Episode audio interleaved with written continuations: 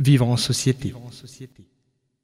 L'islam appelle à s'associer aux gens dans la construction, la civilisation, la réforme de l'individu, de la société, etc., à se mêler à eux et à communiquer avec eux en usant des qualités morales les plus élevées et des politesses les plus raffinées, et ce, quelle que soit leur culture ou leur religion.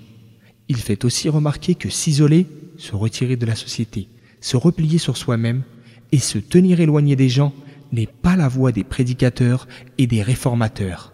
De ce fait, le messager d'Allah, paix salut d'Allah sur lui, considère-t-il celui qui se mêle aux hommes tout en faisant preuve de patience vis-à-vis des désagréments et erreurs qu'il commet à son encontre comme meilleur que celui qui s'isole et s'éloigne d'eux? Rapporté par Ibn Majah.